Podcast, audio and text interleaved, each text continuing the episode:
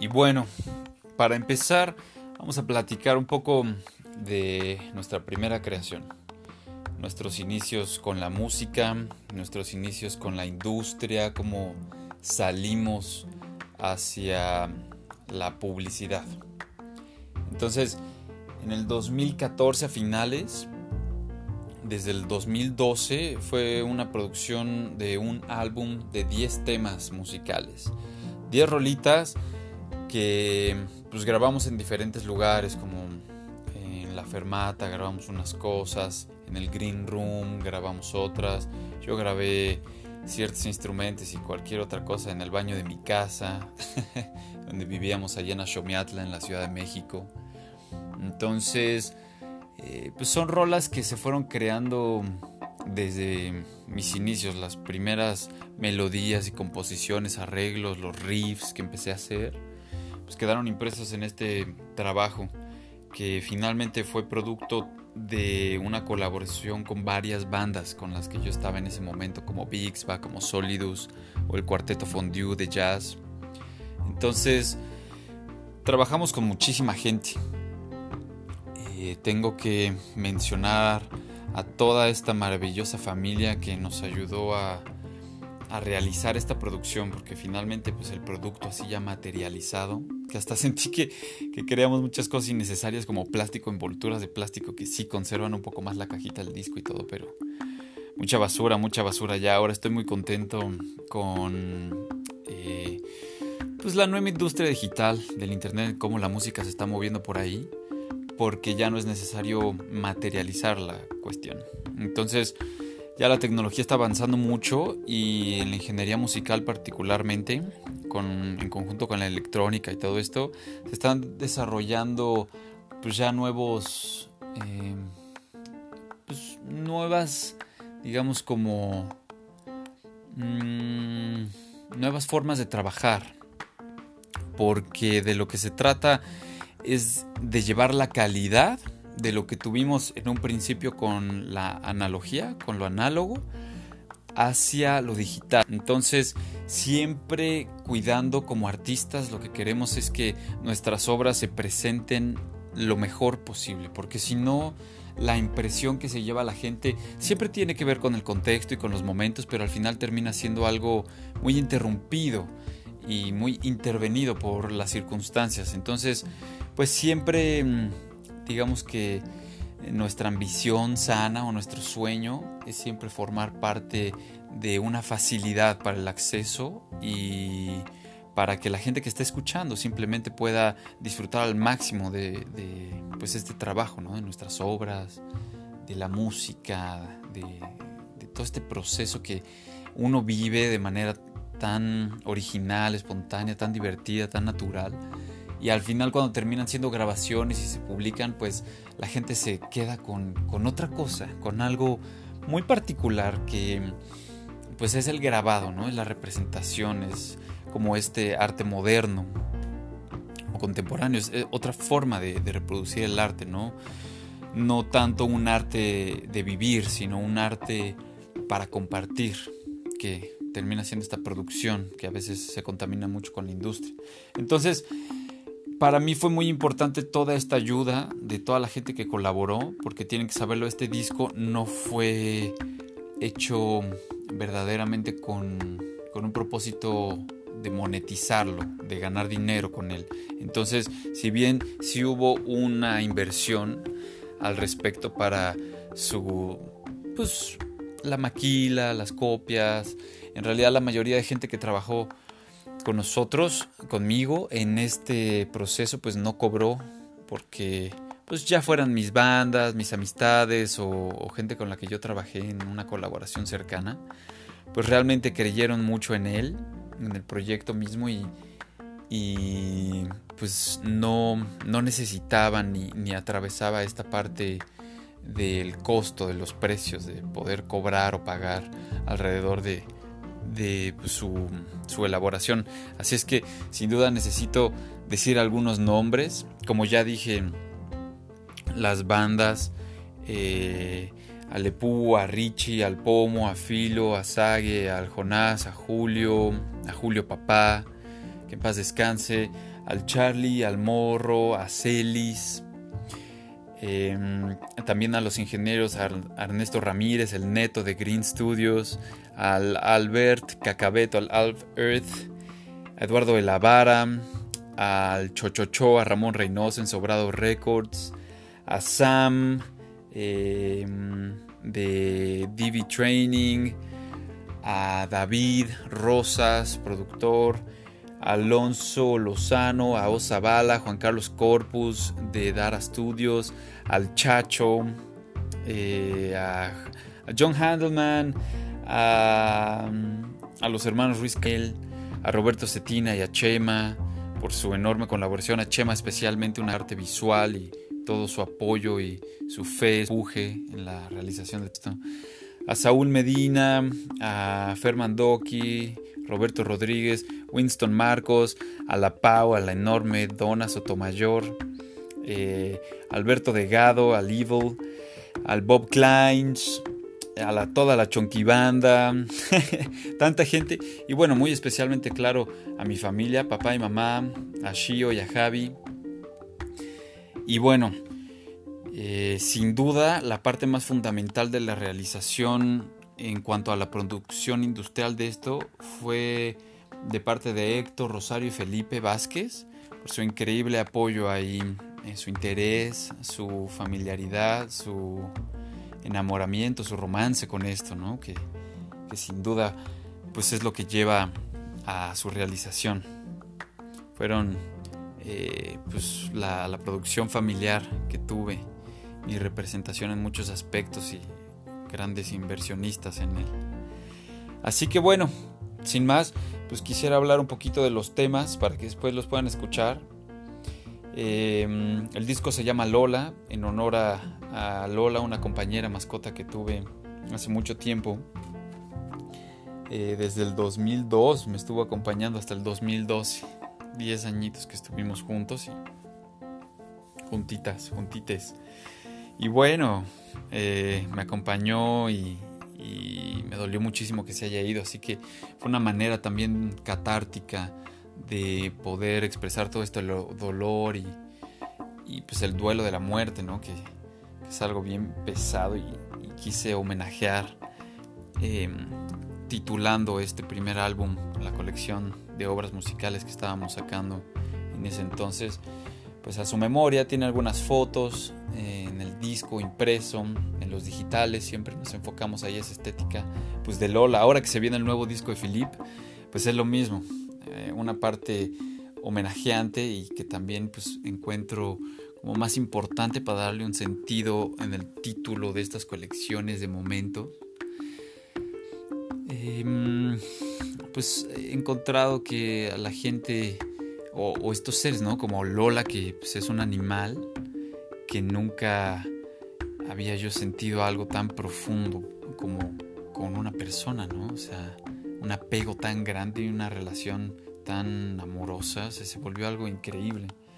Y bueno, cuando perdemos a, cuando nos tenemos que desapegar, a veces nos cuesta muchísimo, entonces siempre queremos recordar ahí como sea. Así que bueno, este disco de Lola, pues como les decía, tiene 10 rolas. Eh, la primera de ellas es Earthworm Jim, en dedicación a, a mi, primer, mi primera ilusión profesional de ser un gamer, un, un videojugador profesional. y me acuerdo que jugaba mucho con mi hermano mi hermano cuando venía a Estados Unidos un día se trajo este juego, Earthworm Jim, para el Super Nintendo y me pareció increíble. Era un, personaje rarísimo en un mundo de fantasía como un poco vulgar, un poco chistoso y, a la vez como un poco, eh, pues no sé, tenía tintes realísticos pero fantasiosos, no sé, muy raro y, y bueno, la música también del, videojuego me llamaba mucho la atención, los sonidos, recuerdo muchísimo los sonidos. Y pues esta rola que hice con mis hermanos de Bixba, pues siempre la tocábamos mucho en vivo y, y recuerdo que improvisábamos mucho porque era una rola que siempre ponía a bailar a la gente. Tiene como este tinte alegre, funky, chistoso, como bromista, eh, que siempre tira para arriba, ¿no? Como para, para más intenso y más, más, más, más. Entonces, pues eso era lo que me evocaba el juego, The Earthworm Jim. Así que eh, la misma rola tiene una parte que es improvisada, ahí la van a poder escuchar.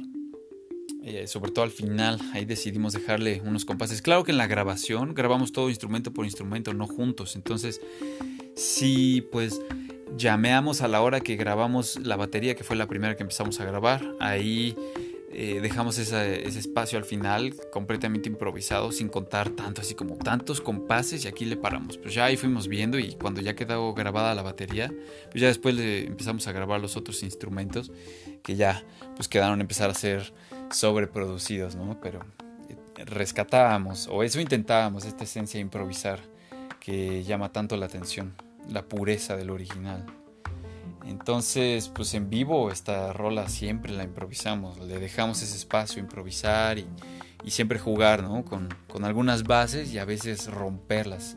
Pero bueno, ahí van a poder escuchar algo. Ha sido la gran favorita eh, en torno a, la popularidad como amigable de estas atmósferas más fáciles de escuchar. Así que por eso decidí iniciar el disco con esta rolita. Después la segunda es Pachamama, una rolita que me enseñaron ahí los de la familia del tribu Arcoiris. Es una rola, pues quién sabe de dónde viene. Y yo le adapté, le hice algunos arreglos a la letra, compuse más texto y y la pausa Tomayor me ayudó a cantar los coros aquí. Tengo que dar un enorme agradecimiento porque pues siempre crecimos en realidad desde que teníamos que como 15 años o menos. No, yo iba al coro con ella de la escuela cuando tenía como 7 años. Ya cantábamos. Y siempre nos atrajo mucho la música y bueno, en algún momento tuvimos oportunidad de compartir muchísimo y muy profundo colaboramos en muchas cosas, tanto en proyectos musicales como en relación más eh, pues de la vida cotidiana, ¿no? En la realidad. Fue muy bonito compartir con ella. Es una persona increíble, súper talentosa, muy entregada y apasionada y súper humilde y amigable. Y pues a ella la grabé en el baño ahí de la casa con un microfonito y a él le tiré unas ideas y fuimos haciendo contrapuntos y pues quedó aquí esta grabación. Al final van a escuchar también a la Chonquibanda que decidí grabar en una fiesta, en una pedota. Pues ahí les pedí que me echaran los coritos, que era justo lo que quería rescatar, ¿no? Como esta voz seria, ¿no? Como un poquito más desimportada o, o des, como despreocupada, vaya. Entonces, pues Pachamama tiene un mensaje bien profundo en cuanto a la madre tierra, que Pachamama es Aymara y Pacha significa, eh, es como esta dimensión. Ellos dicen que hay, eh, lo dividen en tres, las dimensiones que están en esta realidad. La que está arriba, la que está aquí, que sería la Pacha, y la que está abajo, como en el infra. Entonces es como en una montaña, ¿no? La parte que está hasta arriba de la montaña, como que está congelada en la punta, la parte que está en la superficie de la montaña, que es la que convive con la realidad, y la parte que está adentro de la montaña, que es la que se interna y se esconde, como es otra forma del espíritu, más integral, más resguardada, no sé cómo decirlo, y también temerosa, a veces es como una paradoja de lo que se dice del infierno, ¿no? Esta parte que se queda subterránea y oscura, siempre crea miedo y crea expectativa y luego no quiere que, se vea la luz. Pero no es el, caso con la Pachamama. Así que pues, curiosamente lo hemos llegado a traducir y en el hipismo se empezó a utilizar mucho la relación de la Pachamama, como le dicen en Nahuatl, Tonantzin, em, aquí en México para los de agradecimiento, de peticiones hacia eh, pues, la naturaleza misma, a la Gaia. Y bueno, luego viene en el tercer puesto la rola de Yo. Esta pues fue la primera composición que hice. Es nada más una guitarrita acústica con los tintes clásicos que fui aprendiendo en la escuela de Yamaha cuando me empezaron a mandar. Era muy joven, yo quería tocar eh, la Sinfónica de Metallica, Nothing Else Matters, y ahí se le iba pidiendo al profe porque los libros de Yamaha me parecían muy aburridos y la música clásica, bueno, es muy bonita, era divertido, pero yo estaba más por el lado rockero. No tenía en ese entonces una guitarra eléctrica, apenas me había pues descubierto mi papá que en la casa había una guitarra acústica que yo tocaba con la guitarra acústica de mi primo cuando iba a su casa. Un día me animé a decirle a mi papá, oye, pues sí me gusta mucho esto de la guitarra, ¿no podríamos conseguir una? Y me dijo, pero si ya tenemos una ahí en la casa. Y yo, no manches. pues muestra, presta para la orquesta. Y bueno, de ahí salieron. Igual fue una rola que grabé en mi baño, que compuse cuando la primera vez que estuve haciendo viajes allí por Europa, fui con, con mi madrina y, mi familia, con mi padrino Philip a París, que vivían allá y pues cuando terminé la escuela elemental me fui a dar el rol un rato. Y pues tenía mucho tiempo, mucho ocio. Fue la primera vez en mi vida que ya no tenía que estar yendo a la escuela, así que pues fue increíble cómo pude experimentar eh, pues levantarme por la mañana sin tener ningún plan ni obligación. Así que pues muchas veces me iba con mi guitarrita a los parques, al río y creaba como eh, esta forzosa vergüenza porque yo ya practicaba mucho guitarra. Fue de hecho una un tema musical, una pieza que compuse básicamente en el cuarto de la casa. Me encerraba yo a donde nadie me escuchara y ahí me ponía a componer, a arreglar. Entonces, este afán de ponerme en práctica y salir ahí a, a los parques a tocar, evocaba que luego la gente se acercaba y se quedaba escuchando y yo así de no, pero váyanse, estoy apenas como practicando y componiendo, no estoy listo, no quiero que me escuchen, era muy interesante. Así que finalmente pues utilicé esta técnica para terminar de componer esta musiquita. Y bueno, me acuerdo que cuando decidí que ya estaba lista, fue un día que estaba yo en, la, municipalidad de Levallois, allí donde tienen en, el Hotel de Ville, en el barrio, ahí por los Campos Elíseos, cerca hacia, hacia las afueras, hacia el que sería el noreste de París, pues eh, yo estaba tocando la guitarra acústica terminando o practicando esta rolita y dos chicas se sentaron en la banca que estaba junto a mí y como que me veían de reojo y me veían y se reían y así como que me echaban miraditas y me avergonzaban hasta que bueno, me paré, me animé y dije, ¿qué onda? ¿Por qué me están viendo tanto? Y me estaba muriendo de miedo, pero pues no sé, quería yo hacer amistades nuevas. Y no tenía en realidad amistades París, en Francia, ¿no? Y yo no hablaba francés, así es que estas chicas me empezaban a hablar en francés, yo no entendía ni madres y decía, bueno, híjole, pues qué padre conocerlas, pero ustedes no me entienden, les hablo en español y en inglés, yo no hablo todavía mucho francés y no les entiendo nada de lo que me dicen, pero si quieren les toco esta nueva rolita que que pues, he estado componiendo y pues con todo gusto y ahí eh, a lo mejor nos podemos comunicar de otra manera, ¿no? y la toqué y esa fue la primera vez que la toqué de principio a fin, sin detenerme, ya como pues con esta idea de, bueno, ya quedó, a ver, ya me acuerdo perfectamente lo que hice, ya está bien ensayadita, así que vamos nomás a darle. Me estaba muriendo de vergüenza, subí mi piernita izquierda ahí a la banquita donde estaban ellas dos mirándome con, con mucho silencio y mucha atención. Y yo súper rojo empecé a tocar ahí mi guitarrita. Así que así tal cual fue como quedó esta rola de yo, que pues representa lo que yo soy, lo que yo he aprendido por lo menos hasta ese momento, lo que yo ahora era. Y pues quién sabe qué será lo que yo seré. Tengo esta idea de poder tocar una pieza de guitarra sola en cada uno de los discos que haga. Pero bueno, ahorita que ya estoy sacando el disco, pues sería, sería algo interesante para ver. Aunque ahora lo que hice con la guitarra eléctrica es mucho más experimental. Esa non se llama. Lo voy a sacar en un EP como un concepto de arte sonoro. Y ya no se parece nada a yo, que es una guitarra clásica, acústica, muy melodiosa, armoniosa, que lleva algo muy típico, ¿no? del pasado de nuestra música. Eh, lo que sigue es Low Mid Highs, es la cuarta Esto ya tiene tintes experimentales. Fue la última rola que compuse para el disco de Lola. Fue una rola que fue un. Pues como una prueba, fue un reto, un ejercicio que me puse cuando estaba terminando la universidad, que estudié en la Academia de Fermata en México. pues, era una escuela eh, contemporánea que tenía ingeniería en audio, composición y ejecución. Yo estudié guitarra eléctrica en ejecución. Eh, teníamos la teoría del jazz. Nos impartían varios estilos musicales de todo, latinoamericano, mexicano, eh, todo el mundo, contemporáneo. Llevamos armonía clásica, armonía contemporánea, de jazz y todo esto. Entonces el jazz empezó a convertir en algo muy mm, como analítico para mí. Le empecé a entrar al jazz por este lado de la escuela y fue encantador porque encontré ahí eh, gente que improvisa increíble, gente que de verdad, o sea, la música la, la manipulan, la rompen, o sea, me acuerdo de este concepto que nos decían, pues ahí la gente que nos enseñaba, la docencia de la escuela para los exámenes de los estándares de jazz, nos decían, ya se saben el tema principal, ahora el chiste de tocar el tema en el jazz es que hay que deconstruirlo. Entre menos se parezca, obviamente tiene que tener una sensación de, ay, están tocando esta rola, ¿no? Porque la están tocando.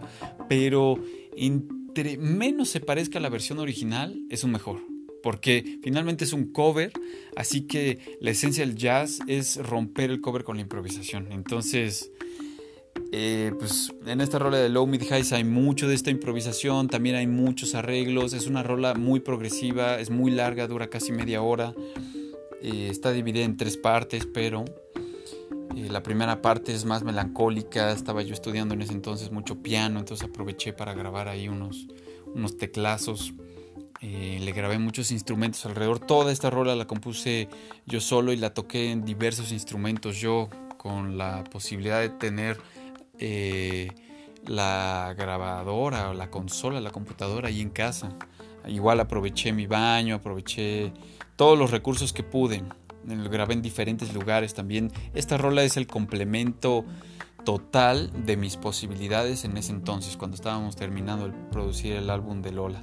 La segunda parte, Mids, es de tambores, de los djembes, en su mayoría son djembes, que yo crecí eh, tocando con, amistades, con la Chonky Banda, ahí en el Bilbao. Eh, amigos que tocaban, tenían una banda de, de djembe, de música africana.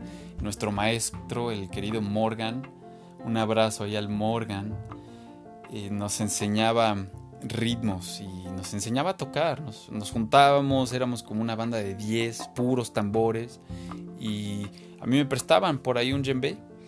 Así que le empecé a dar bien duro y me enamoré, me encantó la energía que se creaba cuando tocábamos en fiestas, y era una locura.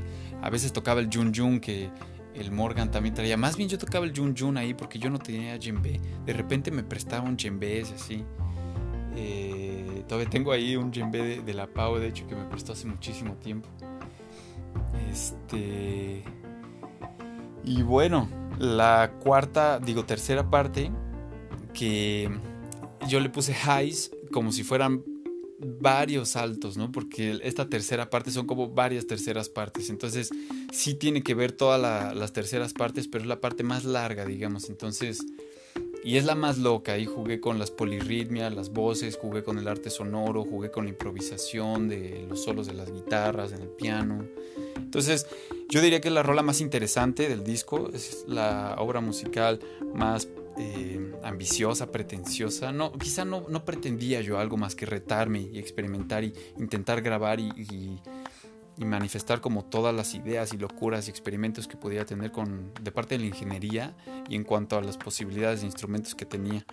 Entonces, pues finalmente terminó siendo un monstruo de rola muy interesante. Aquí Pablo Olvera me regaló la portada de, de, este sencillo. Bueno, lo quise sacar como sencillo, todavía no, no lo he colocado como tal, pero sí me regaló una imagen muy bonita que me decía que le gustaba mucho esta música y a mí me gusta mucho su fotografía y tocaba eh, aprendimos a tocar guitarra juntos, ya tocábamos mucho metálica y cuando teníamos oportunidad en, la escuela, pues en los recreos siempre nos juntábamos a tocar. Después ya cuando era, empezaba la clase nos castigaban las guitarras y había que irlas a recoger a dirección al salir porque era un rollo, nadie quería que estuviéramos tocando guitarra mientras estaban intentando explicar otras cosas.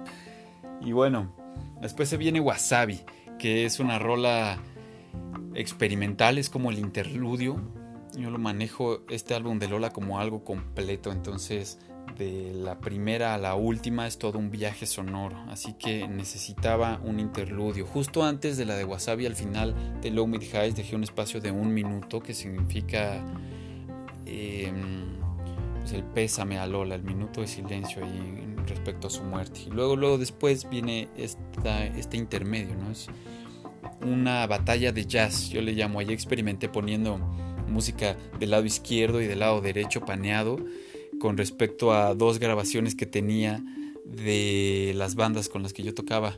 El cuarteto de fondue, que era jazz, empezamos a tocar en un restaurante de fondue, nos contrataron y bueno, ahí empezamos a, a componer y a tocar muchos estándares y esta es una de las grabaciones que tengo del lado derecho, del lado izquierdo me parece, está Bixba, que fue en una sesión donde estábamos calibrando y, probando todos los sonidos dentro del estudio con Eduardo de la Vara y estuvimos tocando pues de repente estas improvisaciones y como en ese entonces estábamos también aprendiendo sobre el swing y el jazz, pues al final decidí mezclar dos grabaciones e interponerlas a los mismos tiempos con ciertas ventajas ¿no? que da la ilusión eh, sonora y le puse por ahí unos aplausos y gritos. Entonces parece que son dos bandas que están callándose una a la otra, ¿no? No es nada más como un duelo de instrumentos como en la guitarra, por ejemplo, que tienes una música de fondo y las guitarras se empiezan a callar una a otra con los solos cada vez más complicados y más bonitos. Es una competencia sana en teoría, ¿no? No como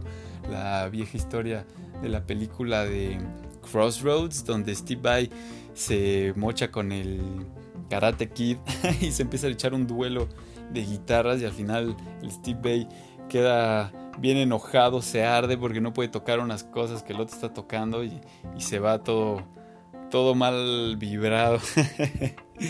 No, no nada más se trata de eso, la competición. Sí se quiere ganar, pero pues siempre hay algo más fuerte que, que ganar, ¿no? El ganar no lo es todo, sino el aprender, el compartir, el jugar, el experimentar, el divertirse. Siempre de los juegos sale algo, así que si nada más nos quedamos con quién ganó, pues nos vamos a perder en realidad de, de el quién perdió. Así que ahí wasabi para los viajes. Después viene el tema 6 y el tema 7 que en realidad son uno mismo. My Rainbows y Obligado. My Rainbows es la introducción del obligado eh, con marimba. Esta introducción me ayudó a grabarla en la escuela de Excelers cuando estuve dando clases ahí el director Saúl Medina.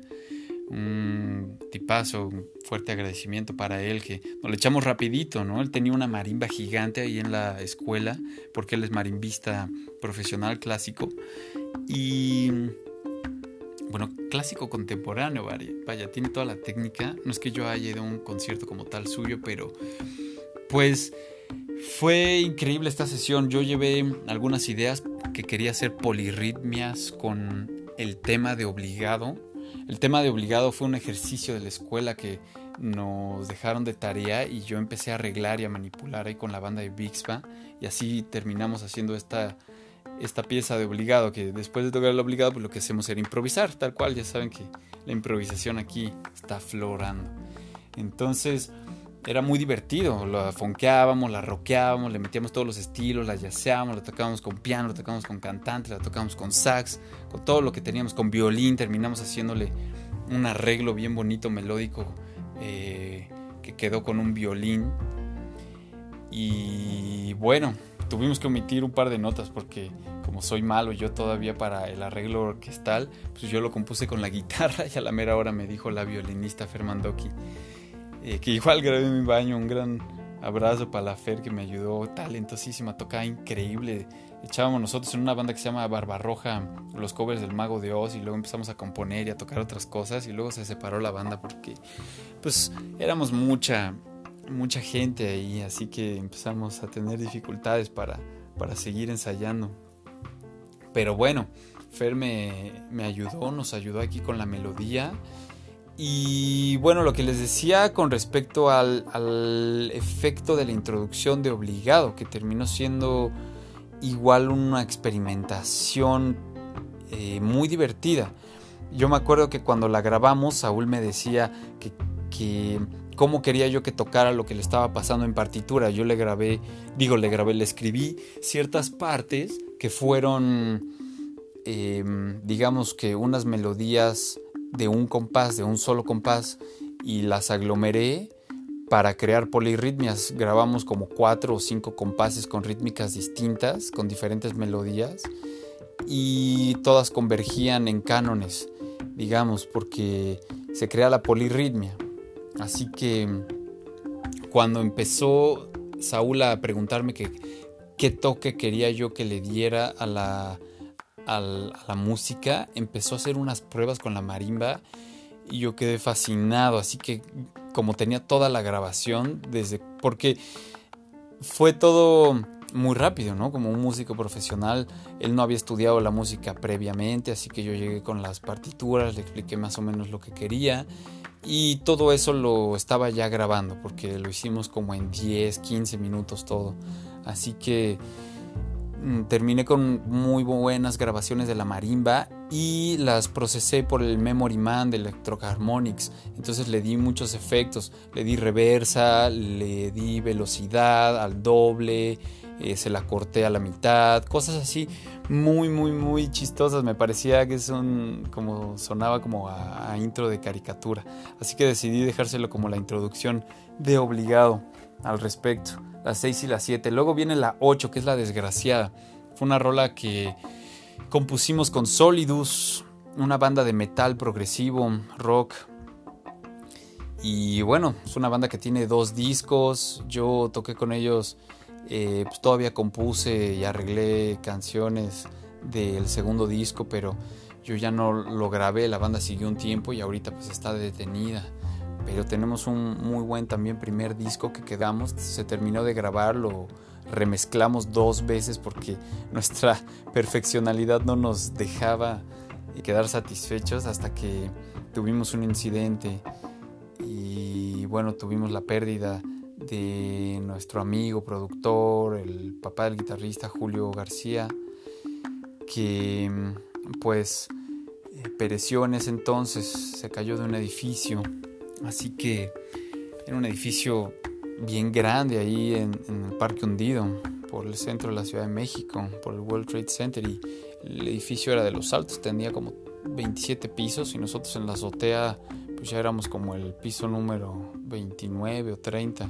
Nos subíamos al rotoplaza, a los, a, los tinacos de agua, hasta la punta, ahí a pararnos, a sentir como el aire de allá arriba era increíble. Se sentía un miedo impresionante que nos recordaba la muerte. Y bueno, tristemente, eh, o quizá no es triste, ¿no? Pero pues vaya, nos hubiera gustado seguir disfrutando de la presencia de Julio, de su apoyo, que nos apoyó completamente en esto de la música. Debido a él y a muchas otras cosas. Eh, bueno, esta rola la grabamos en la escuela de... ¿Cómo se llamaba? Nos la grabó Alonso Lozano que, y Osabala, mm, que estaban haciendo un ejercicio para su escuela. No me acuerdo cómo se llama su escuela, creo que era la SAI, no sé si era o el DIM, no, no era el DIM. No me acuerdo, una escuela de audio en México. Pero mucha de esta grabación de Lola terminó siendo en estudios de academias musicales, de escuelas de, que tenían esta parte de ingeniería de audio, porque pues en sus estudios hacen muchas prácticas, tienen mucho equipo y da oportunidad. Además también se encuentra mucho talento y gente con muy pura voluntad de crear, de colaborar, de hacer música, de hacer lo que sea, experimentar con, con la electricidad, el audio, los sonidos, los micrófonos, las consolas, eh, con la grabación, con la mezcla, la producción increíble, la verdad lo que se puede lograr en un estudio es divertidísimo, se pueden crear unos mundos ilusorios increíbles. Así que bueno, esta de la desgraciada terminó siendo la rola más pesada del disco. Eh, fue bastante progre. Aquí le tengo que dar las gracias a Roberto Zavala por, digo, perdón, Luis Roberto Rodríguez, no, no Zavala. o era el ingeniero. Por su viola me vino a ayudar a hacer eh, las melodías para la viola de los coros. Un coro muy interesante, un coro que no tiene texto, no tiene voz. Sí hay cantos guturales en los versos y en otras partes, pero en los coros hicimos solo una melodía que fue interpretada por una viola, entonces quedó muy bonita. El, Robert, un capo, no nos cobró nada, vino hasta la casa otra vez, otra grabación de baño. Así que fue, es una rola muy intensa, muy rápida, lleva por varias partes, una composición a dos guitarras, eh, de Ponlen de Soledad son las únicas que están a dos guitarras, todas las demás en general hay eh, paredes de sonido wall of sounds donde creo sí muchas guitarras o muchas percusiones, muchas voces, pero a la hora de interpretarlas y a la hora de ser compuestas y arregladas, cuando estuvieron pensadas para dos guitarras, solamente cupieron estas dos que fueron pues exactamente las que fueron son interpretadas por Solidus, la de Polen de Soledad que es la número 10 y la desgraciada que es la número 8. Así que esta de la desgraciada habla un poco eh, del, sistema. El sistema es la desgraciada que nos oprime, este sistema que, nos sofoca, que nos obliga, como que nos hace perder la libertad. Y, bueno, algo como lo que decía Sartre, que en su filosofía, Sartre menciona el existencialismo como la posibilidad, es la filosofía que ofrece la posibilidad de vivir, de existir simplemente por existir sin tener un destino, sin tener una preconcepción, eh, sin tener un, digamos, como un predicado, ¿no? sin tener un porqué. Entonces dice que básicamente la cadena del existencialismo en la humanidad es debido a tres factores, al desamparo, a la desesperanza y a la angustia.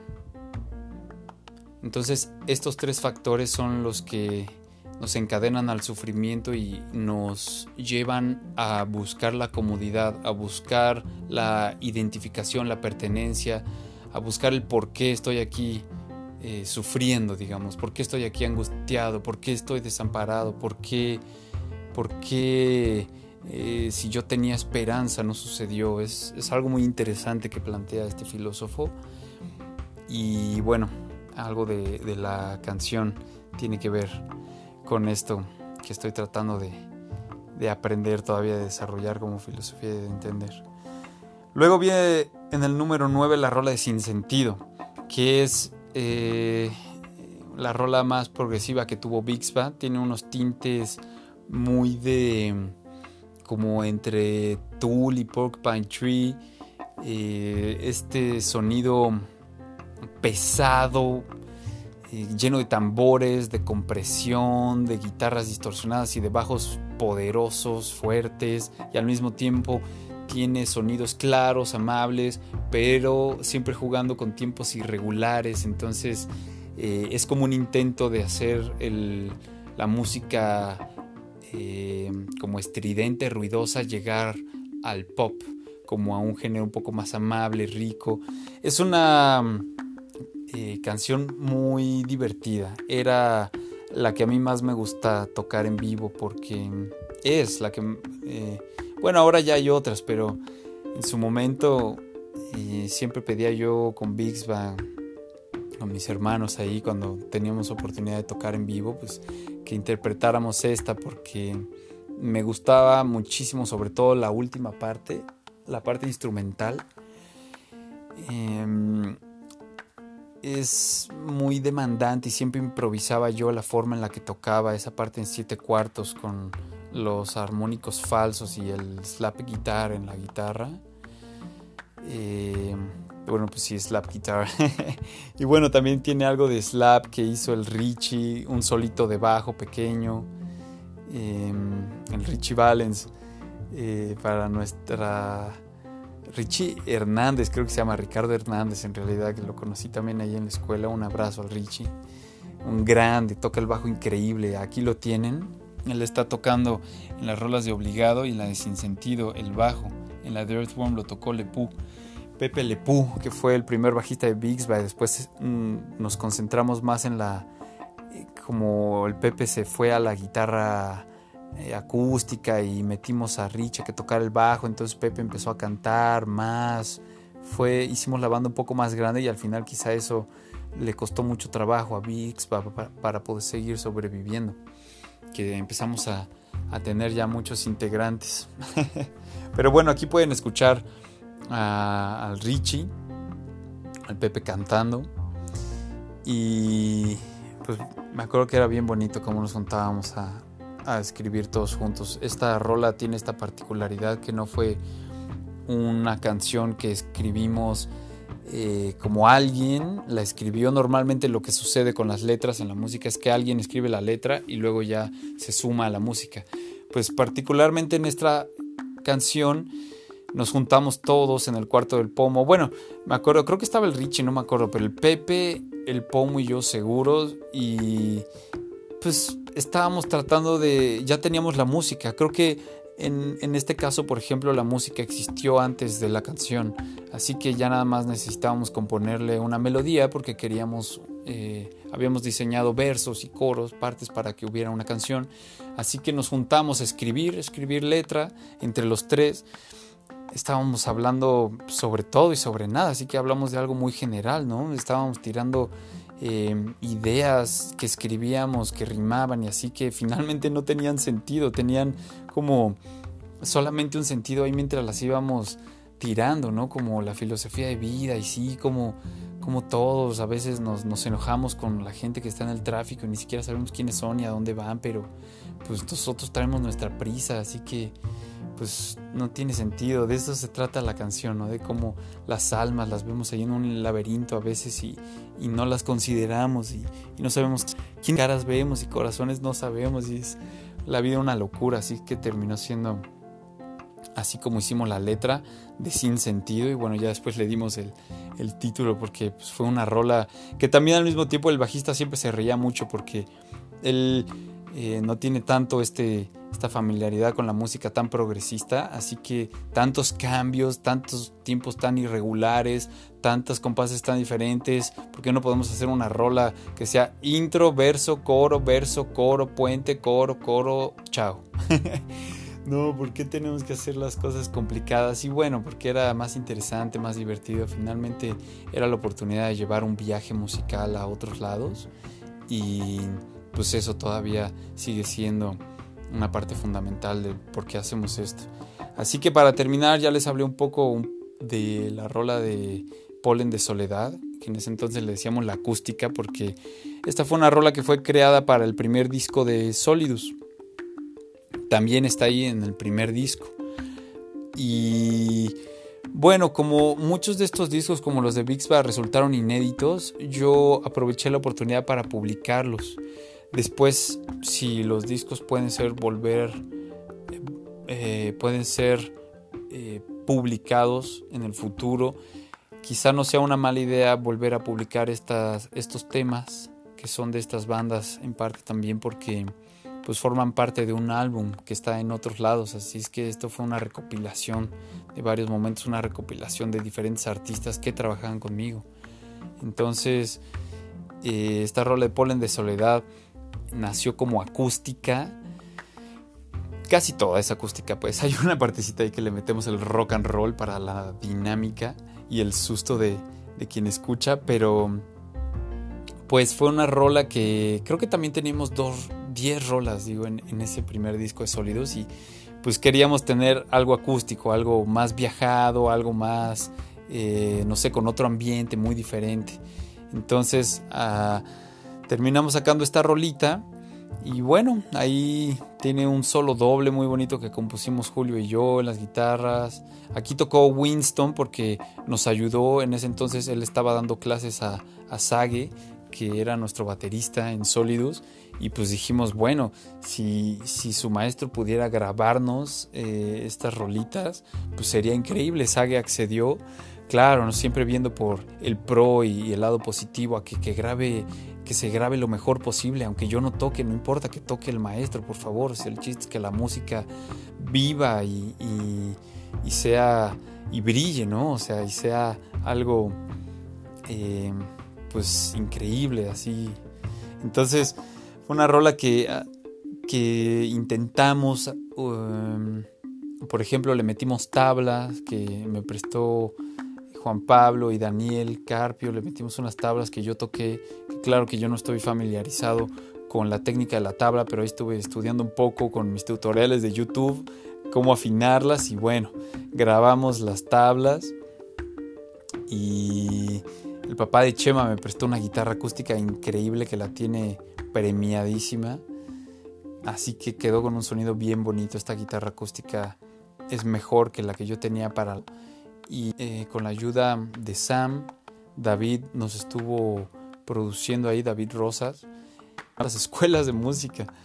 Eh, fue muy bonito el proceso aquí. El papá de Julio de nuevo nos apoyó muchísimo, invirtió muchísimo. Así que esta rola es plenamente dedicada para él porque él creyó mucho en nuestra música, siempre la apoyó, le invirtió, nos invirtió a nosotros, nos pagó nuestras tonterías, nuestras pedas, nuestro equipo musical, nuestras cuerdas, nuestros efectos, nos arreglaba las guitarras, nos pagaba los viajes, nos invitaba a comer, a chupar, o sea, fue una persona a la que hay que agradecerle muchísimo, se convirtió en un amigo muy cercano, me acuerdo de pláticas muy bonitas que teníamos eh, algunas de resoluciones de preocupaciones, otras con respecto a nuestras perspectivas artísticas, musicales. Él era melómano. Así que, pues ahí, Polen de Soledad, Filo que se animó ahí con la letra en inglés. En ese entonces, todas las rolas que compusimos para el primer disco de Sólidos fueron en inglés, para el segundo disco fueron en español, un cambio muy, muy alentador, muy curioso, muy funcional, igual funcionó muy bien aquí.